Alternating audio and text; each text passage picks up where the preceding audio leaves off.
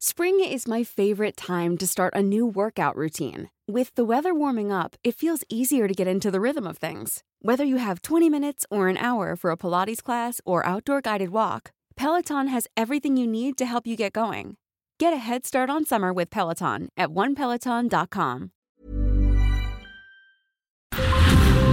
Brenda Peña y Manuel Zamacona están listos para actualizarte los hechos relevantes con la mirada fresca que los caracteriza. Bienvenidos a Noticiero Capitalino en Heraldo Radio 98.5 FM. Comenzamos.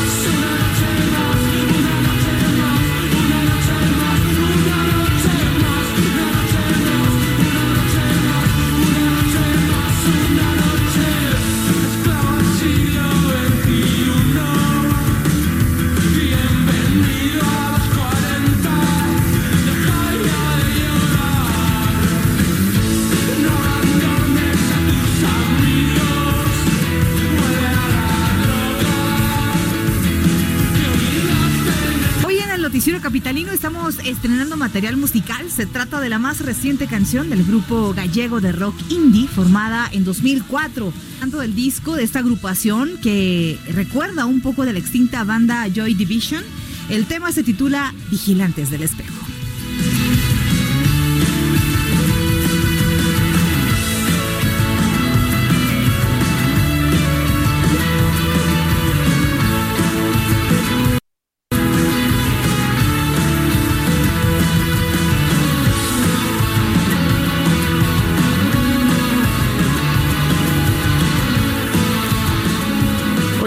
Con cuatro minutos tiempo del centro de la República Mexicana. Qué gusto que nos acompañe una noche más aquí en la señal del Heraldo Radio 98.5 de FM. Usted escucha el noticiero capitalino en esta noche de miércoles 11 de marzo. Querida Brenda Peña. Manuel Zamacona, ¿cómo están? Muy buenas noches. Gracias por acompañarnos en el 98.5 El Heraldo Radio. Ha llegado el momento de la información de la Ciudad de México. Quédese con nosotros los próximos 60 minutos. Tenemos información. Vaya que Y- se ha generado información con esto Uh. del metro. Información que colapsa como el metro. Caray. Qué tragedia. Mira, la verdad es que creo que dentro de todo lo que pasó fue una tragedia. Por supuesto, perdió la vida una persona. Sí. Eh, se habla de otra que está muy grave. eh, Más de eh, 40 lesionados, pero nos pudo haber salido mucho más caro, Manuel. Sí, por, por la hora, ¿no? Sobre todo esto se generó ya después de las 11 de la noche, poco después de las 11 y media incluso. Pero sí, eh, de las tragedias eh, más relevantes en los últimos 50 años en el metro, que además, Brenda, pues es la columna vertebral del sistema de transporte en toda la Ciudad de México. Imagínate nada más, millones de personas en esta ciudad se mueven a diario para llegar a su casa, a sus trabajos. Es un medio de transporte que economiza el tiempo en muchos sentidos y una tragedia como lo que sucedió ayer. eh, pues caray, no debe volver a repetirse, sobre todo porque se sabe desde hace mucho tiempo, muchas administraciones, las áreas de oportunidad que tiene el metro, Sí, pero, las carencias que tiene. pero también se sabe de, las de la falta de mantenimiento ¿Sí? y, y de toda la pericia que existe entre los propios operadores. Entonces, bueno, pues Sesenta. tenemos ese mucha más Oye, información. que coronavirus. Forrest Gump eh, tiene, dio positivo al coronavirus. Tom Hanks Tom Hanks Tom y su Hanks esposa. Y su esposa. Caray. No, esa es una. Corre, Oh, Forrest. ¿Qué pasó con Donald Trump? ¿Ya? Pues que ya dijo, ¿saben qué? ¿Saben qué? Señores de Europa, no se acepta ningún vuelo. ¿Sabes las pérdidas económicas? ¿Sabes los, la cantidad de norteamericanos que se van a quedar varados en Europa? Sí, totalmente. Y la cantidad de europeos que ahorita se van a quedar varados en, Estados, Unidos. ¿Cómo les van a responder? Y se acaba de suspender efectivamente la temporada de la NBA. Se suspende por completo la NBA en Estados Unidos. Que no te sorprenda, que no te sorprenda que Donald Trump, conociéndolo como es, verdaderamente suspenda ahora los vuelos también a Canadá o A México. a México. Pero aquí no pasa nada. ¿no? Como lo decía Aquí estamos como en un mundo alterno, ¿no? Sí, no, aquí no pasa nada. Usted ni se preocupe. No, aquí, ¿eh? a ver, aquí lo importante es, usted ya tiene su cachito. ¿Cuántos cachitos tiene? Eso es lo importante aquí, ¿no? Que ya a ver quién compró sus cachitos no va a haber, de No va a haber avión, o sea, es tu cachito para... Para ti. Para, para el recuerdo. Sí. Ay, qué cosas, señoras y señores. Qué amargura tenemos hoy, ¿eh? Qué bárbaro. Esto y más aquí en el Noticiero Capitalino. Se puede comunicar con nosotros qué opina de todo esto. Arroba el Heraldo de México. Arroba bajo Penabello. Y arroba Zamacona al aire. Son las 8 con 7. Comenzamos. Oiga, esto del coronavirus ya se salió de control. La Organización Mundial de la Salud eh, lo ha calificado ya como una pandemia el día de hoy.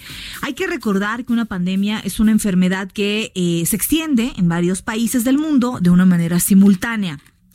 El director del organismo eh, señaló que está profundamente preocupado por niveles alarmantes eh, de inacción sobre el virus y dijo que hay más de 118 mil casos del COVID-19, o el coronavirus en este caso, y en, en 114 países.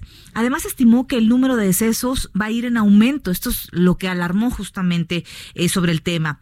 Dijo que esta pandemia no es únicamente una crisis pública, sino que afecta a todos los sectores. Hizo un llamado a los gobiernos para que tomen medidas urgentes y agresivas para combatir el brote. Yo me imagino que el gobierno federal se va a sumar a esta petición, por supuesto, internacional. No quiero mm. pensar lo contrario. Recordemos que la última pandemia eh, declarada por la Organización Mundial de la Salud tuvo lugar en el año 2009, cuando fue por este virus de la influenza H1N1, que aquí, eh, por lo menos en nuestro país, que en aquel eh, tiempo estaba Calderón, ¿te acuerdas? Sí.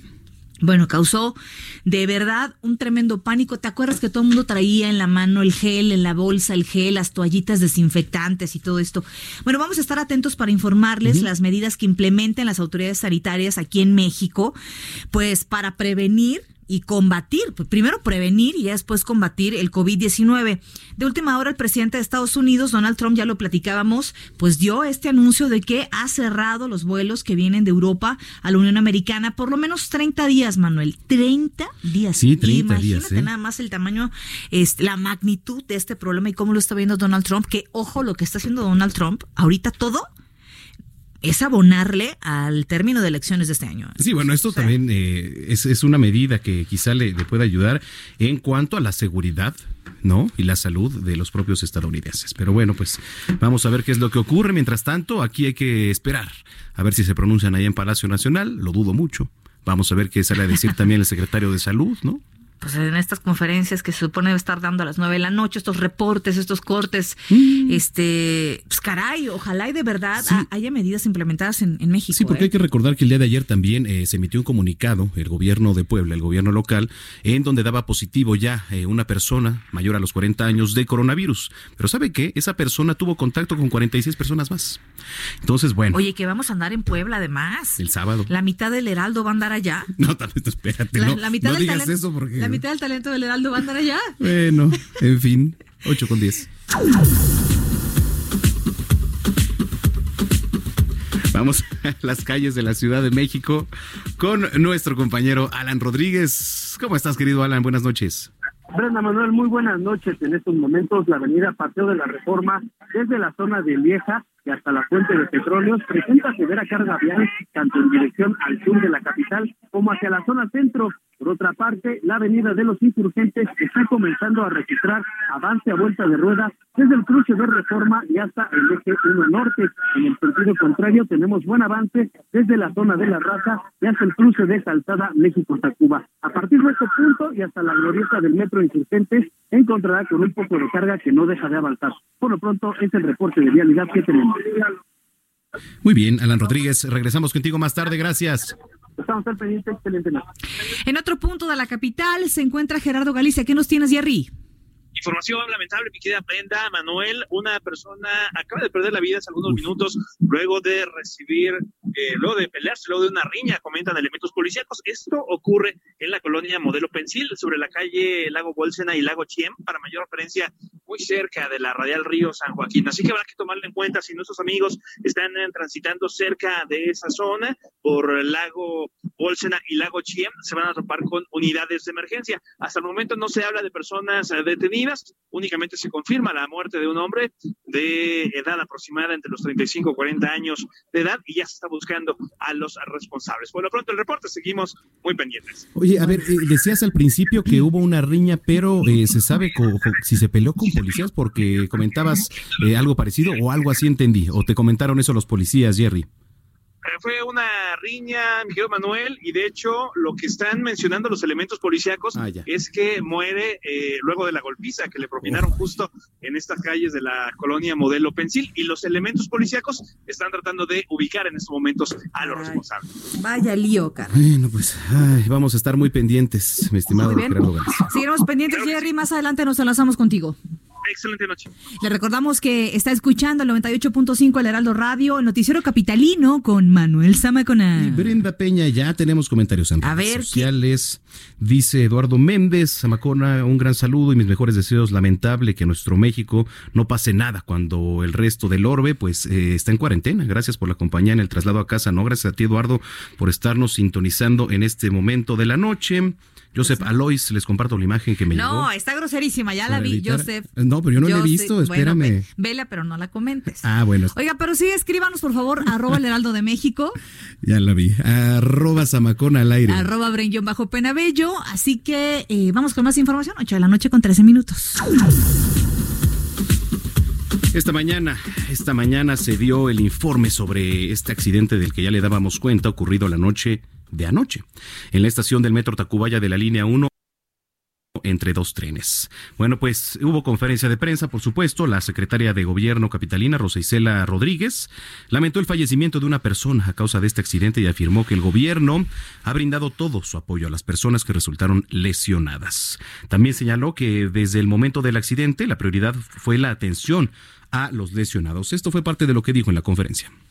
Anoche nuestra prioridad fue atender la salud de los afectados, avisar a los familiares, reunirnos con ellos y garantizar que la atención médica fuera oportuna y profesional.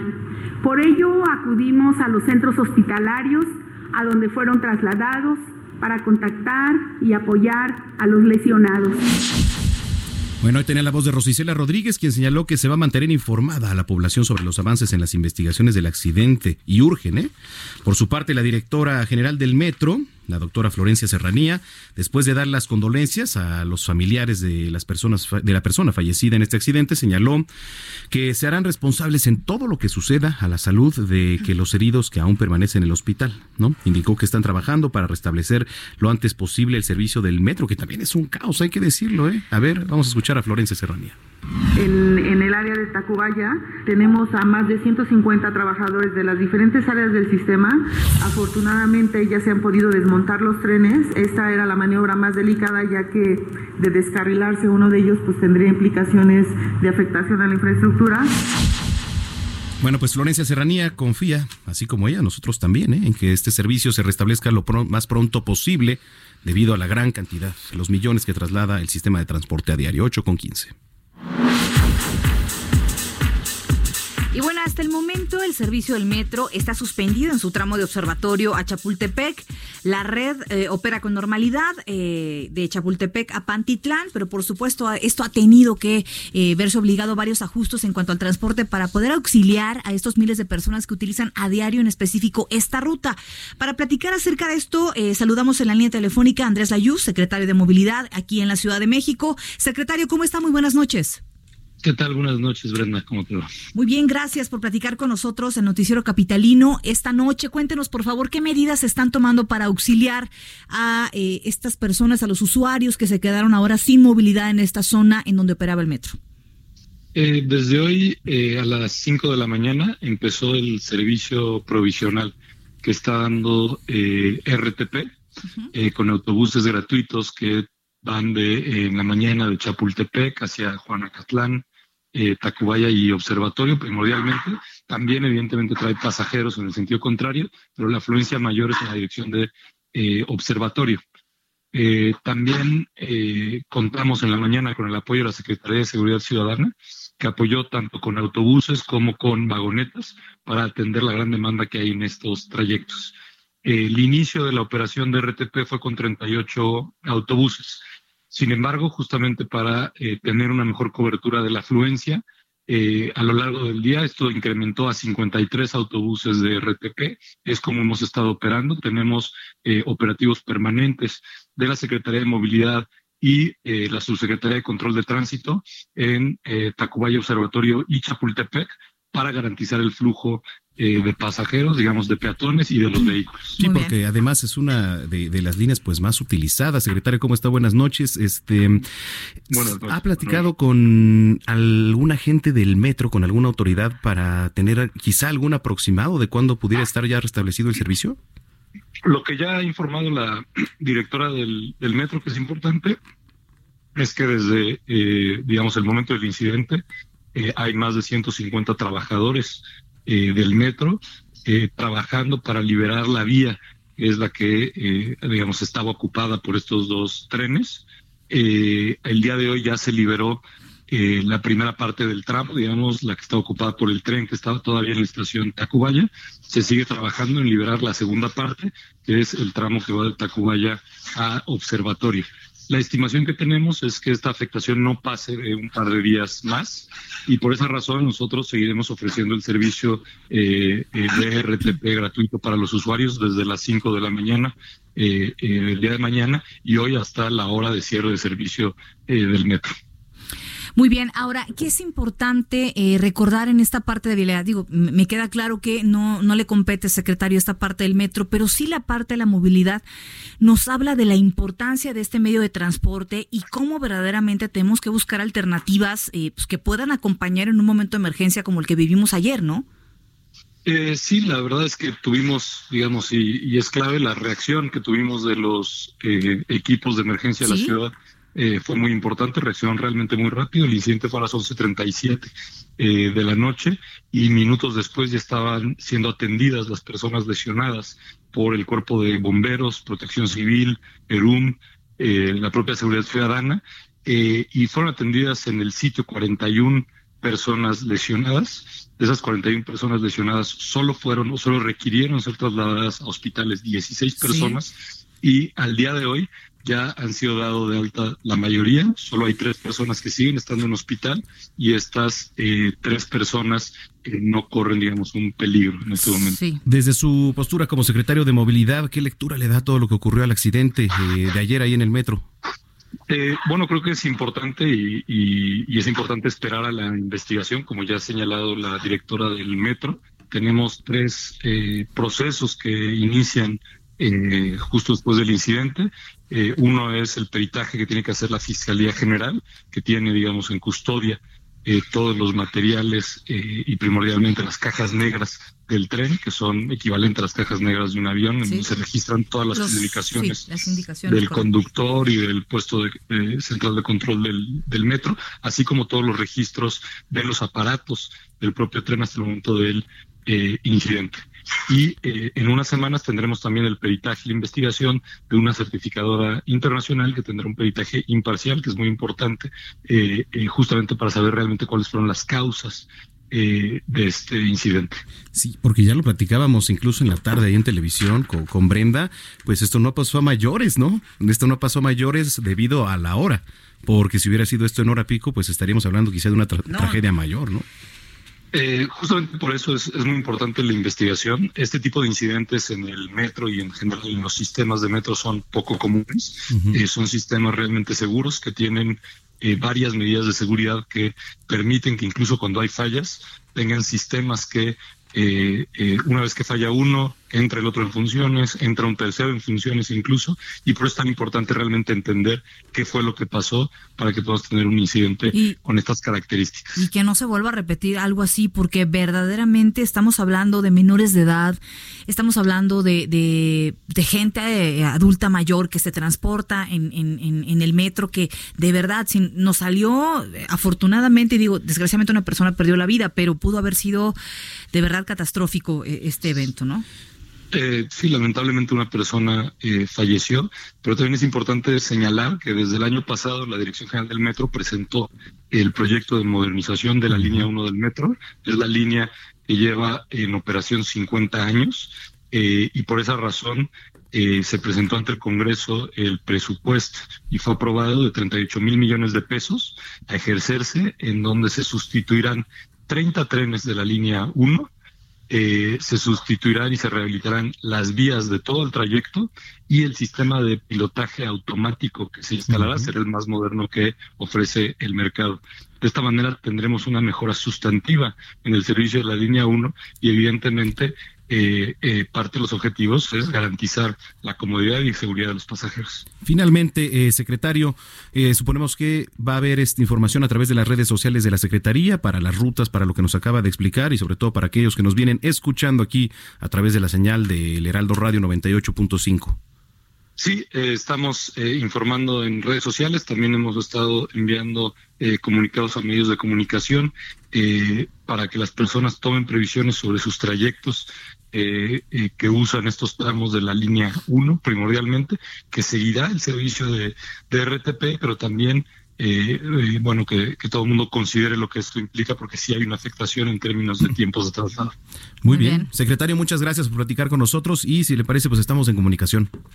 Claro que sí, muchas gracias. buenas, noches es Andrés Layú, secretario de Movilidad aquí en la capital, pues por lo menos ahí está un par de días. ¿eh? Y eh, la verdad es complicada la zona todavía ahorita. Hay gente que se está movilizando en estos transportes alternos que han eh, pues dispuesto para la población, pero no termina de ser igual porque el transporte público, pues de entrada, son camiones que te llevan a donde, estaba, a donde está la estación o donde colinda, donde tú tienes que transbordar, etcétera. Pero estamos hablando de un coche. Sí, es, es un exactamente. Y te enfrentas al transporte y entonces llegas tarde. Híjole, no. Y de entrada los camiones se llenan porque no caben igual en un camión RTP o en un micro, pues, de los que están utilizando para movilizar a la gente en esta zona, como caben en un vagón del metro. totalmente. ¿Estás de acuerdo? Es, únicamente una ayuda que se puede. Es una ayuda que, que, es mejor que, que, los dejen a la deriva. Sin embargo, pues hoy teníamos declaraciones de y mismos compañeros que nos hablaban de retrasos, ¿no? ¿Usted tuvo afectaciones ahí en el metro esta mañana? por favor. Las redes sociales a su disposición, arroba el heraldo de México. Arroba Brenguion bajo Penabello. Y arroba Zamacona al aire, 8 con 23.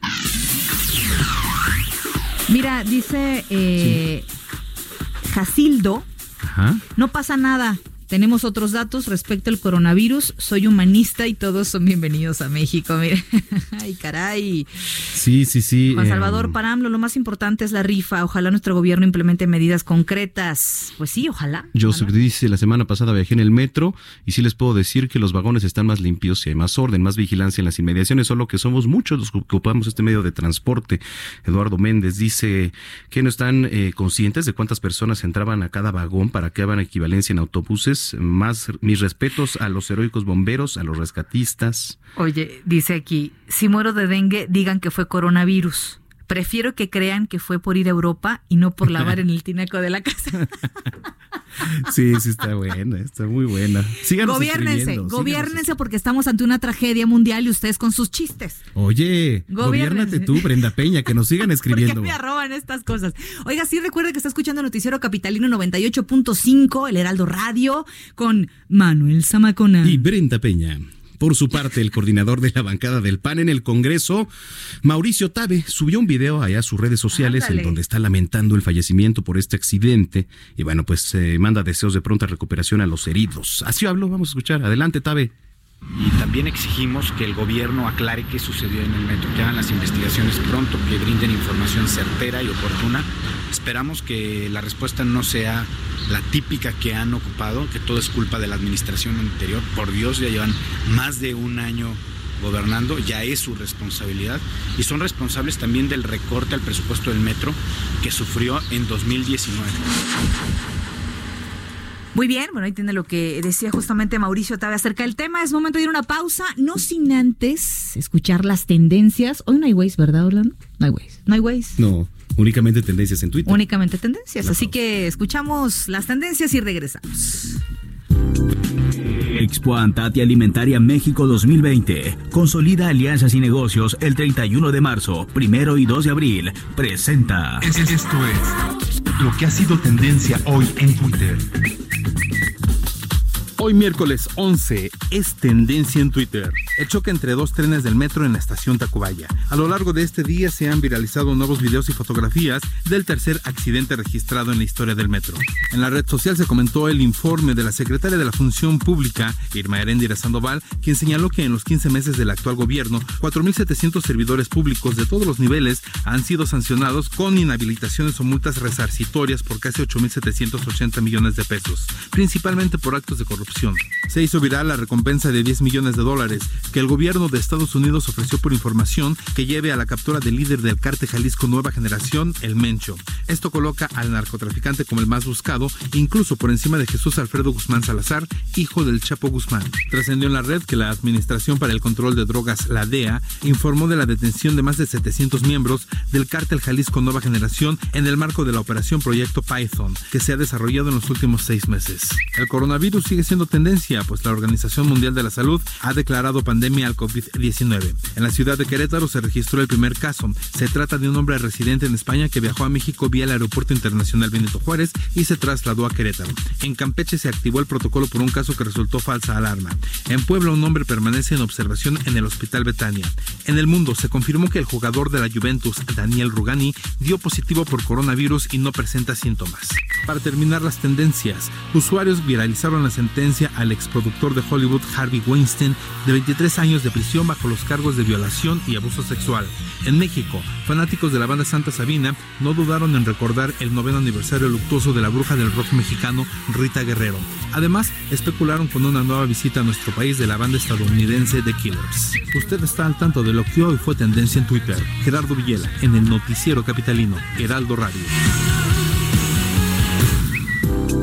amplio abanico de oportunidades en proveeduría nacional e internacional para el sector restaurantero que incentiva a sus clientes. Lo esperamos en Expo Andati Alimentaria México 2020, 31 de marzo, 1 y 2 de abril en Guadalajara. Informes en 5555 809900 y en expoantat.com.mx. Expo Antati Alimentaria México 2020. Consolida alianzas y negocios el 31 de marzo, 1 y 2 de abril. Presentó Continuamos después del corte con las noticias más relevantes en las voces de Brenda Peña y Manuel Zamacona en el noticiero capitalino en Heraldo Radio 98.5 FM. Regresamos, Heraldo Radio. Regresamos con Brenda Peña y Manuel Zamacona al noticiero capitalino en Heraldo Radio 98.5 FM.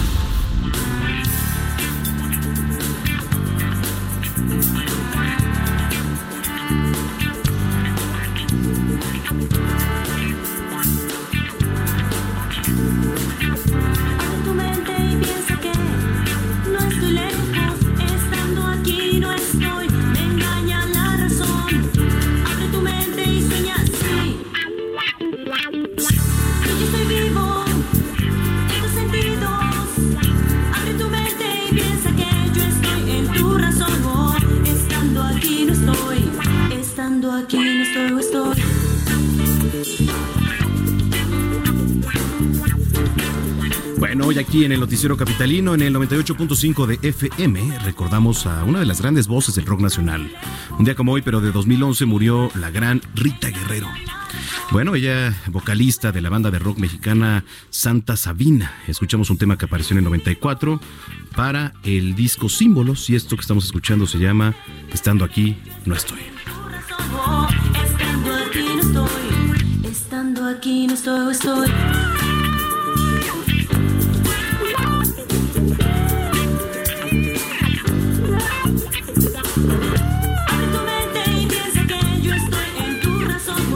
Noche con 33 minutos. Gracias por acompañarnos en Noticiero Capitalino en Heraldo Radio 98.5 a Manuel Zamacona y Brenda, Peña. ¿Qué tal?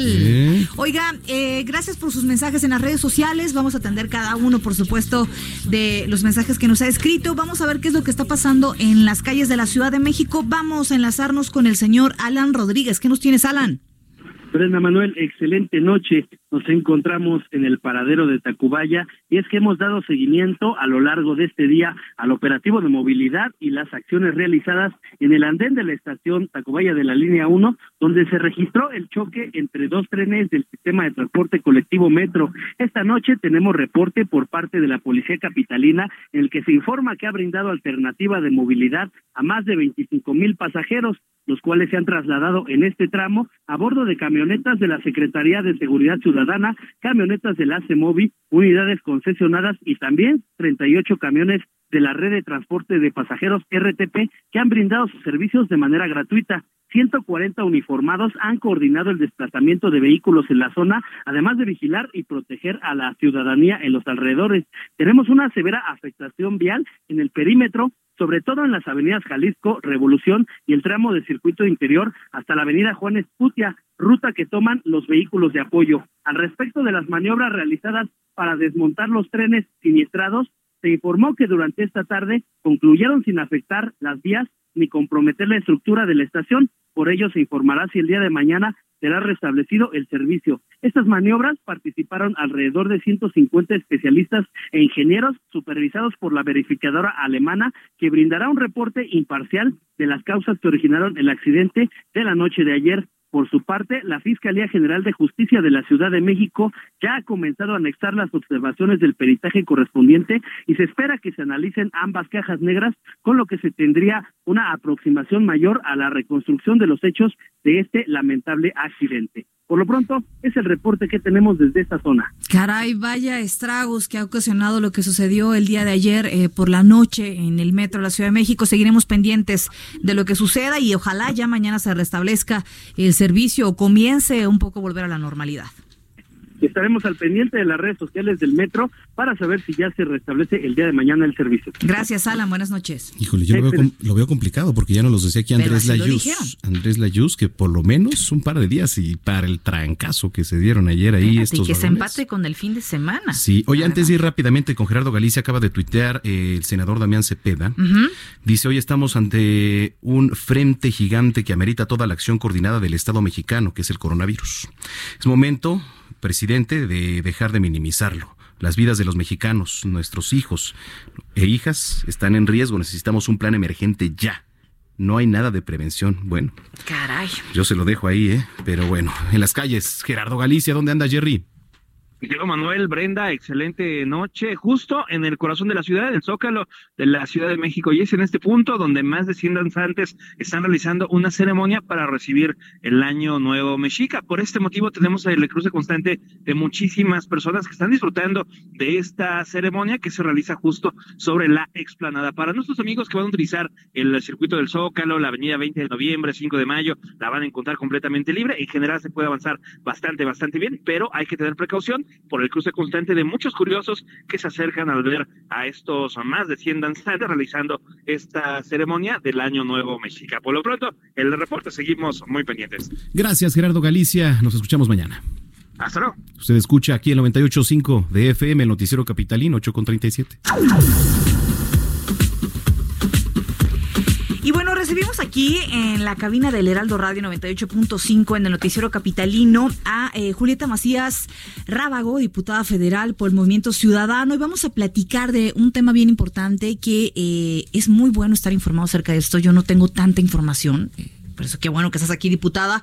Vamos a, platicar de la aplicación Punto Seguro para Todas. Bienvenida, ¿cómo estás? Muchas gracias, Brenda, Manuel, gracias por recibirme. Bien, estamos muy entusiasmados con, con, esta aplicación que acabamos de presentar el viernes pasado en la Casa Ciudadana. ¿De qué se trata en realidad? Bueno, es, es, una aplicación pensada para mujeres, para acompañarnos, para prevenirnos de violencia, para ayudarnos para asistirnos, básicamente. ¿Se, bajaría en un, en un teléfono o cómo aplicaría se baja, Sí, se baja en tu teléfono, eh, en cualquiera de las dos plataformas, en iOS o en Android. Y em, esperemos que a final de mes ya tengamos listos los permisos y, todo el desarrollo tecnológico que se requiere. Ahora, eh, yo les platicaba también el día lunes aquí en este espacio eh, de cómo podría funcionar parte de, de la aplicación, ¿no? Que es también el chiste de que las mujeres estén conectadas, ¿no? A través de esta aplicación, que haya un, botón de auxilio, ¿no? Para que esto pues trascienda. Cuenta, cuenta con un botón de pánico entre muchas otras funciones.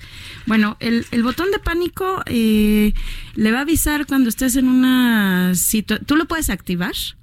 O se puede activar solito si la aplicación detecta que estás parada mucho tiempo o que apagaron tu teléfono o algo, inusual, pues entonces le avisa a contactos que tú previamente eh, determinaste, le avisa a las mujeres que tienen también esta aplicación y le llega un mensaje especial a las mujeres que están eh, en un kilómetro alrededor tuyo, ¿no? Para que puedan auxiliarte inmediatamente. está muy interesante. Ahora, eh, ¿cuáles son los pasos a seguir? La presentaron el viernes, después de esto que sigue.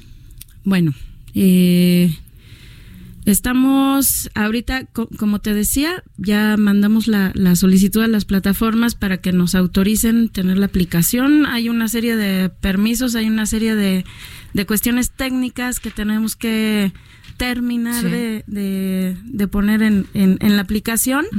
Quiero decir, eh, si me lo permiten, Brenda, esta aplicación la, desarrollaron jóvenes talentos que participaron en el Foro por la Paz de París. Mm.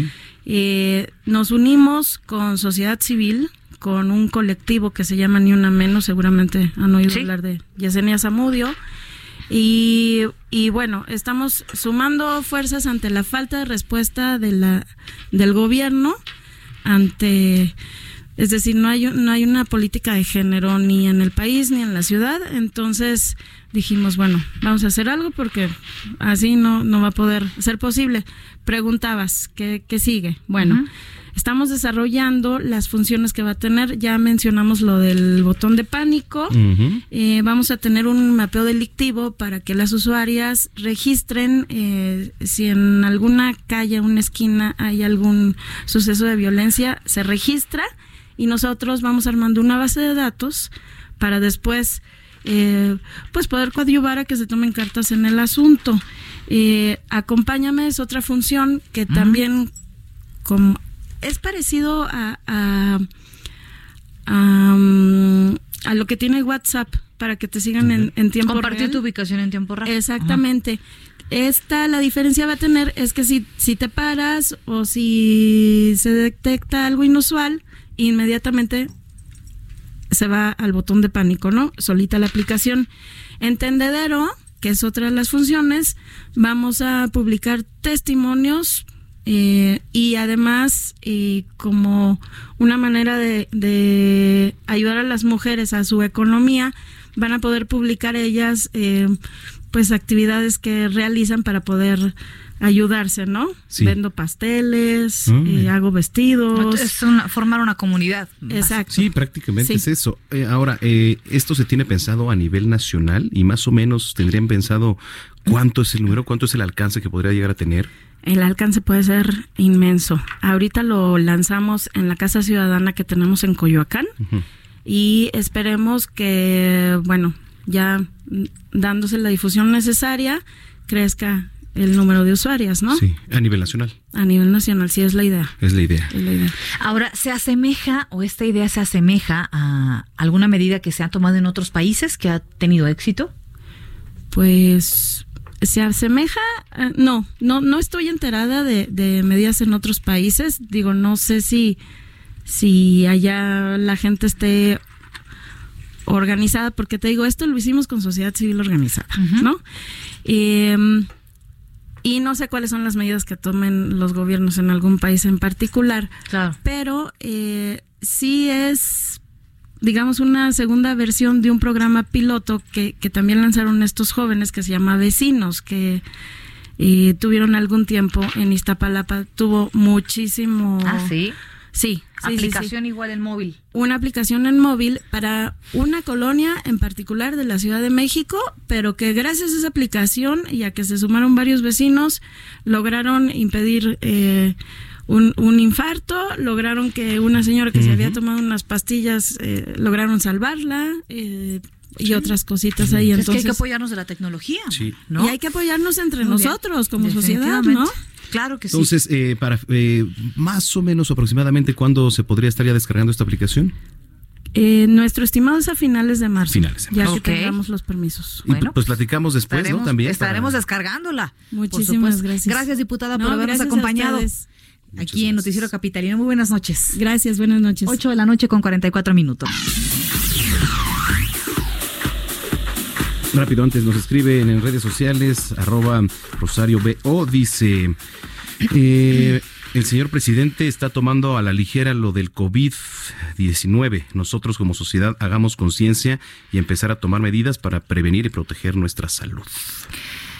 Pues sí, es Pues una gran idea, pero de nada sirve que protejamos nuestra salud cuando el vecino está infectado, ¿verdad? Y cuando el señor del transporte está infectado y nos infecta a todos, pues es que es una medida que tiene que tomar el gobierno federal y tiene que tomar conciencia, Manuel. Totalmente, bueno, pues es lo que se le pide, a ver qué se- cómo se pronuncian mañana allá en Palacio Nacional. No, Hombre, ¿No? A ver cuántos cachitos ¿cuántos de avión cachitos vendieron, ¿no?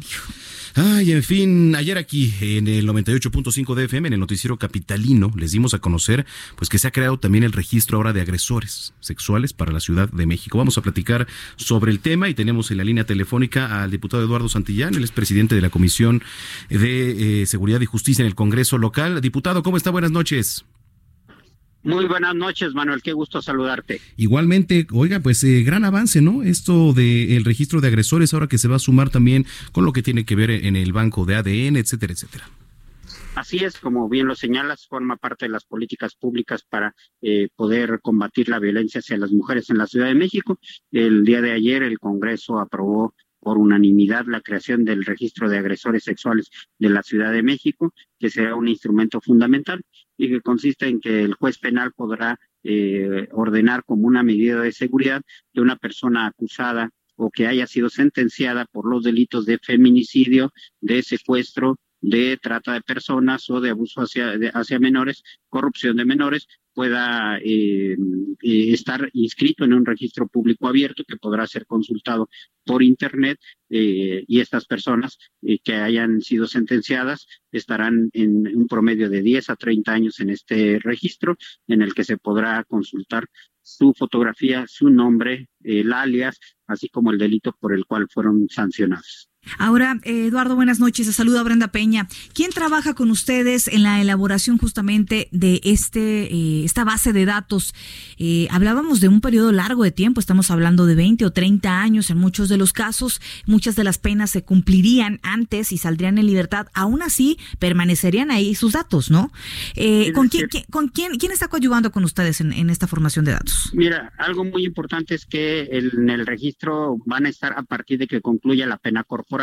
Es decir, pues mientras están eh, purgando la pena de prisión, pues evidentemente, pues eh, eh, se considera que no es necesario que se encuentren en, este- en- el registro, sino a partir de que concluyen eh, la pena y están en libertad.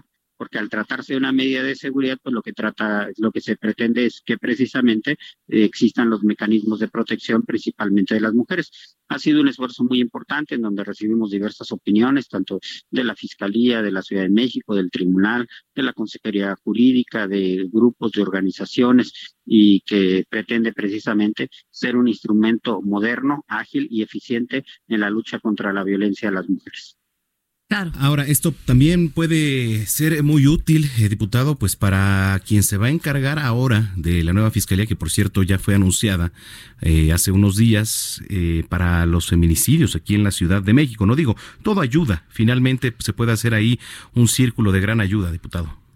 Así es, mira, la Ciudad de México se ha puesto a la vanguardia, la creación del banco de ADN para uso forense, que va a permitir hacer mucho más eficientes este tipo de investigaciones. Eh, es, ahora se agrega este registro de agresores sexuales. Hicimos una revisión de feminicidio, se estableció la razón de género para el, el delito de lesiones y me parece que efectivamente se logra una política pública integral en donde tanto el Congreso como el gobierno de la ciudad pues eh, eh, somos eh, solidarios y receptibles con la lucha contra la violencia hacia las mujeres.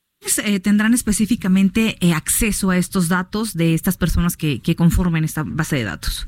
Cualquier persona, porque estará eh, en, un, en una página de Internet que tendrá una difusión completamente abierta. Eso es lo que se pretende, que cualquier persona pues pueda consultar la información de quiénes son los agresores sexuales en la Ciudad de México. Nosotros esperaríamos que esta medida se amplíe en otros estados o a nivel federal. Muy bien, y finalmente, ¿qué viene ahora, diputado, ahí en el Congreso en materia de seguridad? Pues mira, tenemos ahí una iniciativa que en los próximos días estaremos eh, dictaminando para el uso, para sancionar el uso indebido de imágenes que se toman eh, por parte de, principalmente de, corporaciones policíacas, elementos de seguridad y que se filtran, ¿no? Hemos tenido casos verdaderamente lamentables, viene este, este tema, eh, estamos haciendo una revisión también muy importante de, vamos a crear una coordinación en la Fiscalía de la Ciudad de México. Hay que recordar que tan solo hace unos cuantos días eh, rechazamos la ratificación de dos magistrados que estuvieron involucrados en hechos de violencia hacia las mujeres. Entonces es una agenda muy importante, una agenda muy activa en el Congreso de la Ciudad de México en materia de justicia, de seguridad y sobre todo de protección a las mujeres. Y que lo más importante es que sea de acciones eh, acertadas, como en el caso de estos dos magistrados que buscaban la ratificación y que no tenían los elementos morales para hacerlo. Porque si algo que ha hecho hincapié el presidente de la República es que antes de ser funcionario público o, vaya político, tienes que ser buena persona. Y yo creo que basándonos o basándose ustedes eh, en los dichos del presidente y tomando estas decisiones, creo que estas decisiones pueden ser muy acertadas, ¿eh? Así es, mira, en el caso de los magistrados eh, quedó acreditado que estaba afectada la honorabilidad de los mismos y que es uno de los elementos fundamentales de un juzgador y en un hecho sin precedentes se decidió no ratificar a dos magistrados en la ciudad. Así es. Bueno, pues vamos a estar muy pendientes de lo que surja ahí en el Congreso local, diputado. Gracias y si lo permite también estamos en contacto. Como siempre, será un gusto saludarles. Muy buenas noches. Buenas noches. Es el de diputado Eduardo Santillán, presidente de la Comisión de Seguridad y Justicia en el Congreso local. ¿Qué así dice Andrés Manuel? Que lo más importante es que seas buena persona. Sí, sí, sí. pues, entonces, perdón, señores magistrados, no pueden ser ratificados. Y ojo ahí, pues para los políticos que no actúen como las buenas personas, porque entonces lupa, ¿no? Sí, efectivamente. Pero bueno, síganos escribiendo. Usted escucha el 98.5 de FM, el noticiero capitalino aquí con Brenda Peña. Y Manuel Zamacona. En redes sociales estamos como arroba heraldo de México. Arroba Brenguión bajo Penabello, es que me estoy metiendo al Twitter. Le agradezco a Marco González, saludos cordiales. Saludos cordiales, qué bonito, ¿no? Sí, oye, eh, hay información de último momento. Eh, efectivos de la Secretaría de Seguridad Ciudadana de la Ciudad de México, eh, en seguimiento a las labores de investigación de gabinete y campo, aseguraron varios inmuebles y detuvieron a 16 personas en la colonia Tepito en la alcaldía Cuauhtémoc. Los uniformados de la Secretaría de Seguridad Ciudadana realizaban patrullajes de recopilación de información para el combate al delito de narcomenudeo ahí en la calle Jesús Carranza, cuando, fíjate, se percataron que un grupo de jóvenes intercambiaban envoltorios y cargaban con bolsas de plástico. por lo que se aproximaron al lugar. Bueno, pues ya se identificaron como policías de esta secretaría, le realizaron una revisión, asegurándoles diversos envoltorios con un polvo blanco, que bueno, aquí siempre se maneja como parecido a la cocaína, pero bueno, es cocaína. ¿no? Marihuana. Y bueno, debido a esta detención, los oficiales comprobaron que, de acuerdo a los datos de la investigación, posiblemente comercializaban distintos tipos de estupefaciente. Bueno, es información que trasciende. Eh, continúan, por supuesto, estas labores y estos eh, decomisos son cada vez eh, mayores, ¿no? Sí, efectivamente, te le digo esta información. Le, y hace rato también comentábamos ahí en Noticias México, querida Brenda. Porque luego Manu nos pone en duda, Manuel este nuestro productor. Que muy cerca de los reclusorios también se dan estas prácticas ah, en los tianguis negros, eh, que te venden ya chalecos o este pues uniformes de la propia Secretaría de Seguridad Ciudadana. Entonces tú ya no sabes si te estás acercando en ciertas zonas a un policía o a un narcomenudista. ¿No? Qué terrible. Pues bueno, es que ya, ya es tan fácil bueno, ha habido este personas que se disfrazan de policías y aún disfrazados y cometen atracos y no, no es que así funciona. Y de soldados también, hay de la Policía Federal, de soldados y de hasta de la bancaria, yo creo de todos los uniformes tienen de ahí. Todo, de tienen hasta de la Guardia Nacional, así que nosotros les invitamos a tener el número por lo menos de su, del policía de su cuadrante, el más cercano. Usted tiene derecho a tenerlo, ¿eh? Así que pídalo. Son las 8 de la noche con 53 minutos.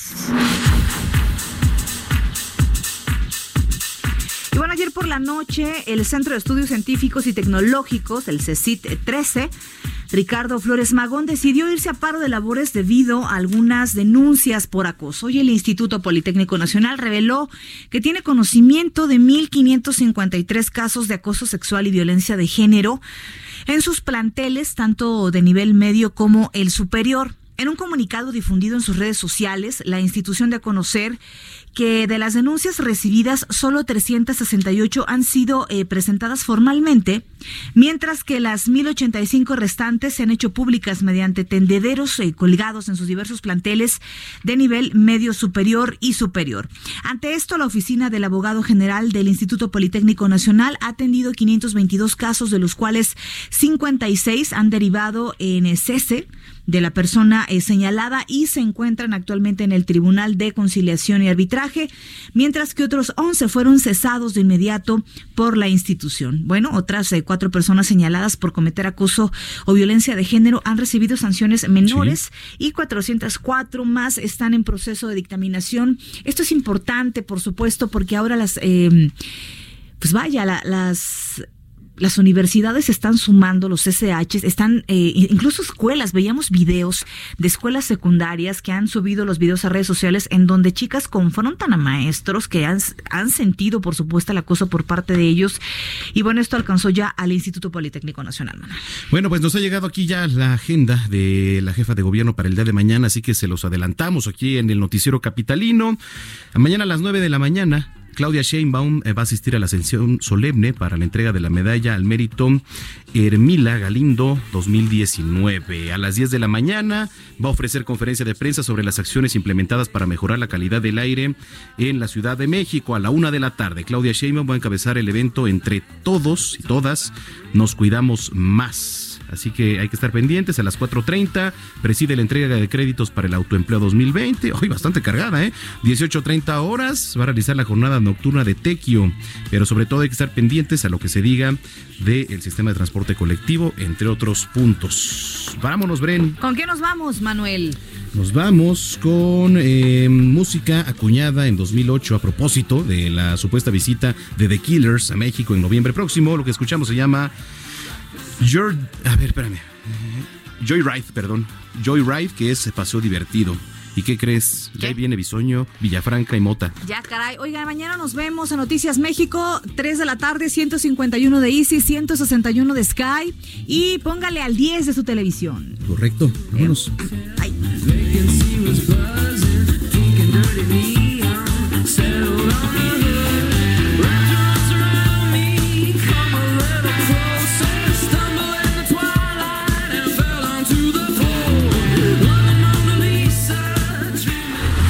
Estás informado con las noticias más relevantes que acontecen en la metrópoli. No te pierdas la próxima emisión de Noticiero Capitalino con Brenda Peña y Manuel Zamacona.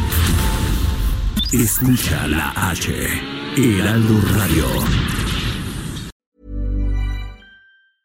Hi, I'm Daniel, founder of Pretty Litter. Did you know cats tend to hide symptoms of sickness and pain? I learned this the hard way after losing my cat, Gingy. So I created Pretty Litter, a health monitoring litter that helps detect early signs of illness by changing colors, saving you money and potentially your cat's life. Pretty Litter is veterinarian developed, and it's the easiest way to keep tabs on your fur baby's health right at home. Go to prettylitter.com and use code ACAST for 20% off your first order and a free cat toy. Terms and conditions apply. See site for details.